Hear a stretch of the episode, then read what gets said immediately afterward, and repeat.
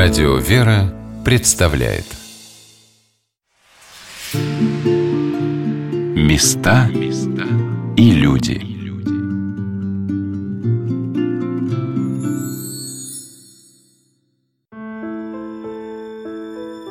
Дорогие друзья, у микрофона Юлия Бочарова. Мы продолжаем вспоминать митрополита Черногорского и Приморского Амфилохия Радовича – в феврале мне посчастливилось достаточно долго общаться с митрополитом Амфилохием. Он стал совсем родным. Пригласил на постриг слепой монахини Гороны. Мы плыли рядом на одной лодке, на остров в монастырь Бешка. Я смогла задать нужные мне вопросы и получить благословение. Никогда не забуду его глаза. Живые, любящие, смотрящие куда-то в самую глубину. От доброго взгляда владыки я плакала, ощущая собственную греховность. Удивительно, владыка находил утешение для людей внезапно, неожиданно. Митрополит рассказал мне о подарке, которым он однажды утешил русского писателя Александра Солженицына. Это когда выгнали Солженицына из Советского Союза, э, он был в Париже, между прочим, и там мы встретились с, с Солженицыным. И что же, я, у меня был крест старца Пайсия Афонского – я написал на этом кресте, который Александру, Александру Солженицыну, Афонский крест. А это сам отец Пайси делал его? Это сам отец Пайси делал его. И меня подарил, но так и нашлось. И мы подарили это нашему великому писателю. Господь говорит нам, «Блаженны вы, когда будут поносить вас и гнать, и всячески неправедно злословить за меня. Радуйтесь и веселитесь, ибо велика ваша награда на небесах. Так гнали и пророков, бывших прежде вас. В ночь четверга на пятницу, 27 декабря 2019 года, парламент Черногории принял законопроект об изъятии церковной собственности у Сербской православной церкви. Митрополит Амфилохий – настоящий воин Христов. Примером своей христианской жизни смог поднять православную Черногорию на молитву – Соборной молитвой молились больше сотни тысяч верующих. Я стояла на колокольне и видела, как к площади перед храмом стекается народ. Это было ощущение такой мощи, глубокой веры и настоящего исповедничества в наши дни. А надеющиеся на Господа обновятся в силе, поднимут крылья, как орлы, потекут и не устанут, пойдут и не утомятся. Пророк Исаия. Нектария говорит, что это настоящее чудо.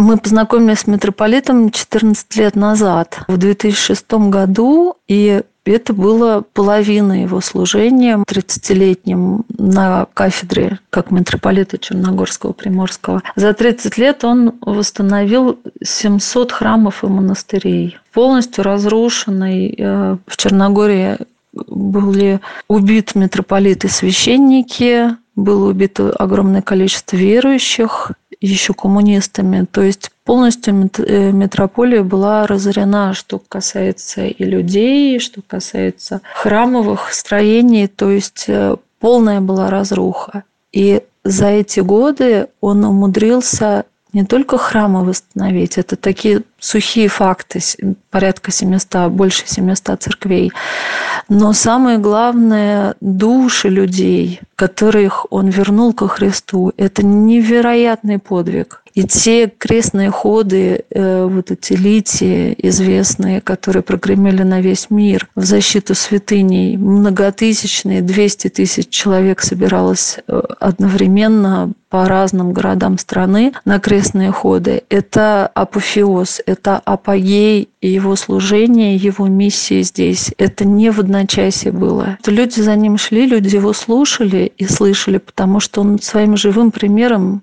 своей жизни он показывал, как нужно быть, каким нужно быть христианином. И это настолько ценно. Это невероятный Божий дар. Это еще мы будем говорить своим потомкам, рассказывать, что мы жили во времена митрополита Амфилохия, патриарха Павла. И я уверена, что они будут прославлены как святые сербской церкви. В последнее время, когда он произносил проповеди, когда у него болела душа за народ, за то, что происходит в стране, за то, какие законы принимаются, за то, как церковь и паства ущемляются в своих правах. Эти проповеди ты когда слышал, находился в храме, присутствовал, было ощущение, что вот у него сейчас на Амвоне разорвется сердце, потому что с такой болью и с такой любовью он говорил о своей родине, о народе, о святынях, упираемых, что это не было никакие, не несло никакой политический контекст. Это имело только боль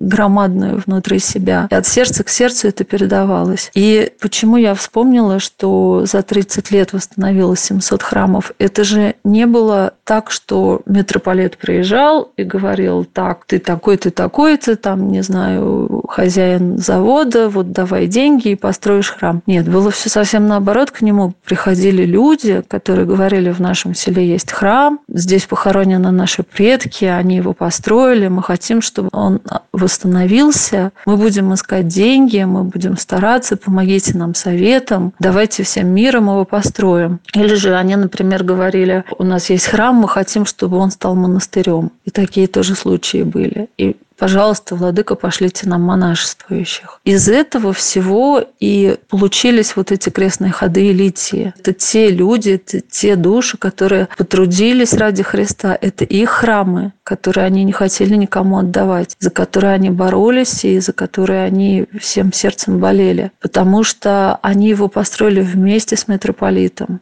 Это весь народ составлял эту метрополию, эту церковь.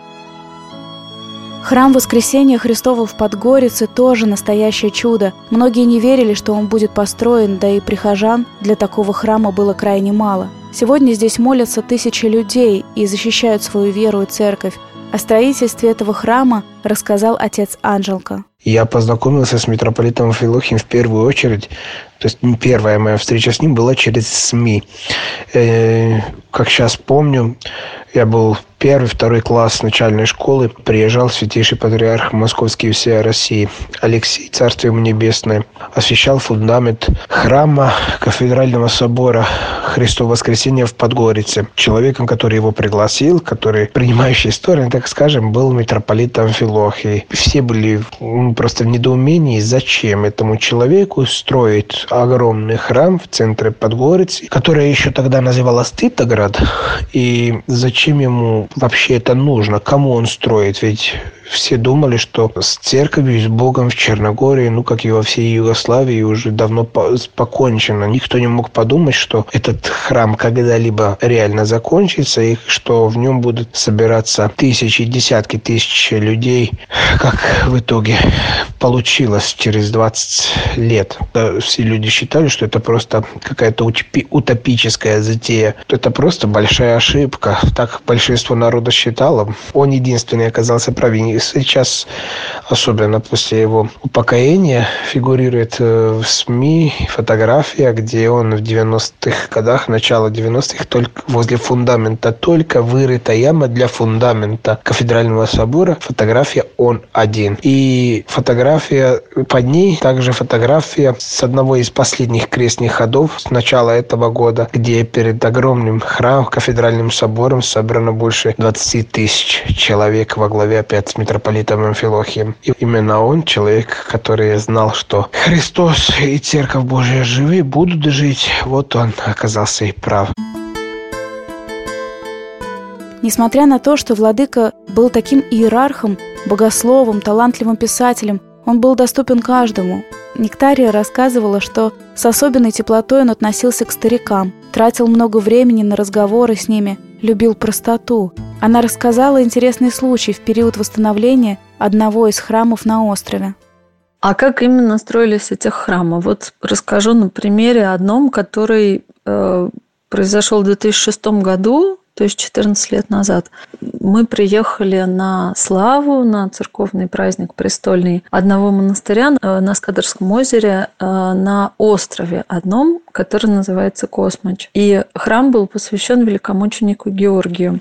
Это маленький такой остров, который весь порос лавровыми деревьями. Даже храм был еще недостроенный, то есть был фундамент оставшийся и кирпичные стены новые только что выложили. Не было ни крыши, не было еще, естественно, потом уже появились фрески, потом появился иконостас, в тот момент не было ничего. И а, на этом острове был еще такой обычай на праздник великомученика Георгия 6 мая происходило там венчание. А митрополит очень любил а, такие древние службы совмещения а, венчания, крещения, совмещение с литургией.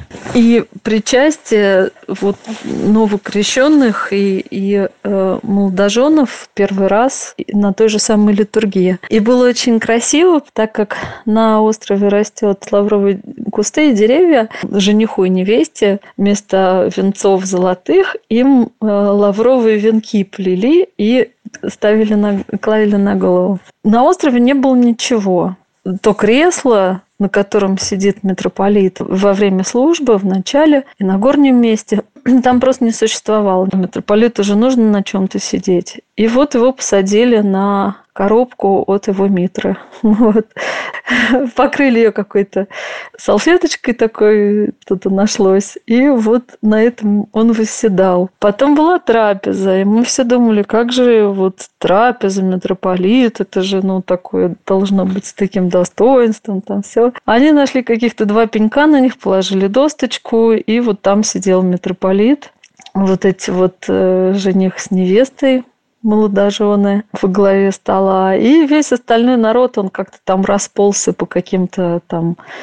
Кто на камешек какой-то сел, кто где-то там стоял, кто это... В общем, все вот так было легко, непринужденно. Вот в таких условиях митрополит восстанавливал вот все эти храмы. А ему даже в голову не приходило, что что-то в этом не то. А меня это так поразило, я помню. То есть, ну как же, владыка, это же что-то такое неземное. И тут вот он сидит на этой коровке из-под Митры. Митрополит Амфилохий перенял эту простоту от своих учителей – он рассказал мне про отношение старца Паисия к миру. Ему говорили, что ты должен идти в приходы, там, чтобы э, служить литургию, чтобы проповедовать Евангелие. Но они бедные говорят, ну что же, они мне хотят на, на маленький приход, там, чтобы я, а, а, а весь мир, я ответственен для всего мира э, через молитву, заботиться о всему миру. И, э, пришла змея, говорит он, и он, он наполнил этот стаканок такой воды, лето целое без, без дождя. Он говорит, мы, мы согрешаем, а страдают бедные, бедные животные страдают, наших грехов ради. И так пришла эта змея, он ее дал воды, она выпила. Когда выпила, она поклонялась, благодарила вот ему для, для воды, которую выпила, и потом ушла змея, да. Как, как, я, я убил бы эту змею, как я, я убивал раньше змею. Он говорит, ты в Черногорец дикий, так наш Пайси знаменитый. Это была история наш друг, который писатель журналист из Парижа, Комлен Бечерович. Он был вместе со мною. Он любит так горы, так и все это. Вот и начал говорить отцу Пайсию, вот какое красиво, я завидую вам, там море, там гора А фон э, находится высоко, я такого ему сказать, ну, надеюсь, в следующий раз, когда приедешь, что ты будешь немножко э, выше Афона, брат комнат. да, вот, да, правда. И он почти ничего, он ничего не имел. Ну вот, это самое лучшее, чтобы ничего не иметь, а вся вселенная твоя. Нектария рассказывала о том, каким владыка был смелым, отвечал за каждое свое слово. В последний год, когда в Черногории были проблемы, связанные с принятым законом об изъятии церковной собственности, митрополит очень много выступал и участвовал во всех крестных ходах. И был такой очень известный крестный ход, который проходил в Никшиче, когда из Острога принесли мощи святителя Василия, одной из главных святыней Черногории, соборный храм Никшича. И было огромное количество людей, которые ради клонения этим мощам туда приехали. Еще это все совпало с огромным ливнем тот день, и люди буквально промокли до нитки. То есть не спасали ни зонты, там, но такой был сильный ветер, что просто задувало, и очень сильный был ливень. И, что удивительно, никто из всех, кто там присутствовал, они просто это свидетельствовали как чудо. Никто не заболел и не простудился. Это было зимой. После этого владыку Ионикия Никшического и несколько священников, которые организовали этот крестный ход, а, их задержали. Их держали много часов, их держали в, в полицейском участке. И митрополит тогда высказался, он сказал, если кто и несет ответственность за все, что происходит на территории Черногории, это я. И Оставьте народ, ни в коем случае никого не трогайте. Если вам нужен кто-то, кто должен понести за это наказание, пусть это буду я. Вот такая у него была любовь и такая, такую ответственность он чувствовал за весь народ и готов был кровь проливать. И вот это бескровное даже его мученичество последних лет, когда он произносил такие пламенные проповеди, с такой болью произносились, сердечной за народ. Митрополит был непримирим с расколом на Украине. Несмотря на то, что они вместе учились с патриархом Варфоломеем, в беседе с ним был резок, позиции его не разделял. Свидетелем этого был священник Анжел Кабаричич – я сам присутствовал в встрече с святейшим патриархом Константинопольским Варфоломеем, где митрополит безапелляционно говорил, даже после этого несчастного Томаса, он был глубоко разочарован всем этим, и ему было очень грустно. Человеку, с которым у него были очень хорошие отношения, они еще, э, я имею в виду патриарха Варфоломея, потому что они еще знакомы с, и студенческие дни, они вместе учились в Риме, и он понимал, что это Амфилохий, он если что-то думает, он не будет идти вокруг да около, чтобы не обидеть кого-то. Он говорил то, что он хотел, что, то, что он считал нужным, и что он считал праведным. Он всегда пытался быть на стороне правды-то. Он часто говорил, что я бы, говорит, мог не говорить об этом, если бы не сидел на троне святого Петра Цитинского. Но я не могу. Вот, говорит, завтра предстану перед святым Петром, а он мне скажет, а почему ты молчал тогда? Почему ты молчал тогда? Ты, говорит, читал, как я гремел и как я говорил. А ты, говорит, недостойный Амфилохий, промолчал то и то. Ты все-таки на моем троне сидел, надо было вот такое. И когда были демонстрации в Черногории в 2014-2015, не помню уже, митрополит собрался на демонстрации перед зданием правительства Черногории в Подгорицу, как раз возвращается с какого-то обеда в семинарии. И нас там 6-7 священников рядом с ним, он говорит, я все-таки сегодня вечером поеду на демонстрацию. Ну, мы такой, владыка, ну, вы смотрите, ну, вы же митрополит, зачем вам туда ездить? Тем более вы уже не молодой. Мы постоянно, мы снимаем подрясники, идем туда как граждане Черногории. Каждый вечер мы уже участвуем в протестах, потому что считаем, что это неправильно. Но зачем вам туда еще в подряснике, в сане митрополита? Себя так компрометировать можете он такой говорит, мне Святой Петр так сказал. У меня какие-то аргументы потерялись, говорю. А владыка, говорю, я стоял к нему поближе вас, а я его ничего не слышал. Тут все остальные начали смеяться, улыбаться. Он тоже говорит, то, что ты его не слышал, это не значит, что он не говорил. Так что, говорит, я услышал, я иду, а вы как хотите. Конечно, потом пошли с ним, все проводили. Такой был человек, э, когда что-то хотел сделать, он это делал делал. И полностью отвечал за свои поступки, за свои действия. Все, что происходит сейчас в Черногории, Владыка считал продолжением косовского распятия. Глубоки для митрополита и всего сербского народа были косовские раны. Владыка написал об этой трагедии четыре книги. Говорил, что об этом невозможно забыть. Владыка собственными голыми руками собирал изрезанные, изнасилованные тела, отрезанные головы казненных сербов, собирал под огнем, хранил, отпевал их, не мог иначе. Отец Даниил поделился воспоминаниями.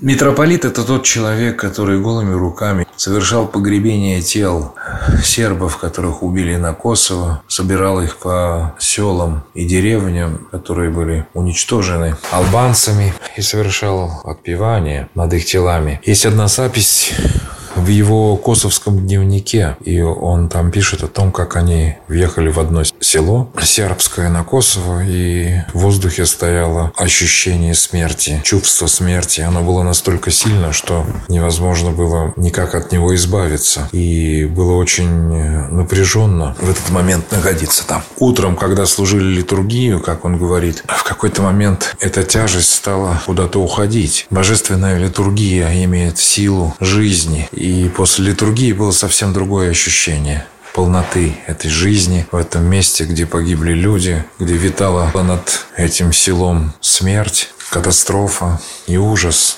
Таким образом, он научился преодолевать тяжести, которые выпали на его долю. Конечно же, он не мог отказаться от Косово ни в коем случае. Это сербский Иерусалим, как он часто повторял. Если забудет душа моя тебя, Иерусалиме, то будет проклято. Пусть десница моя. Места и люди.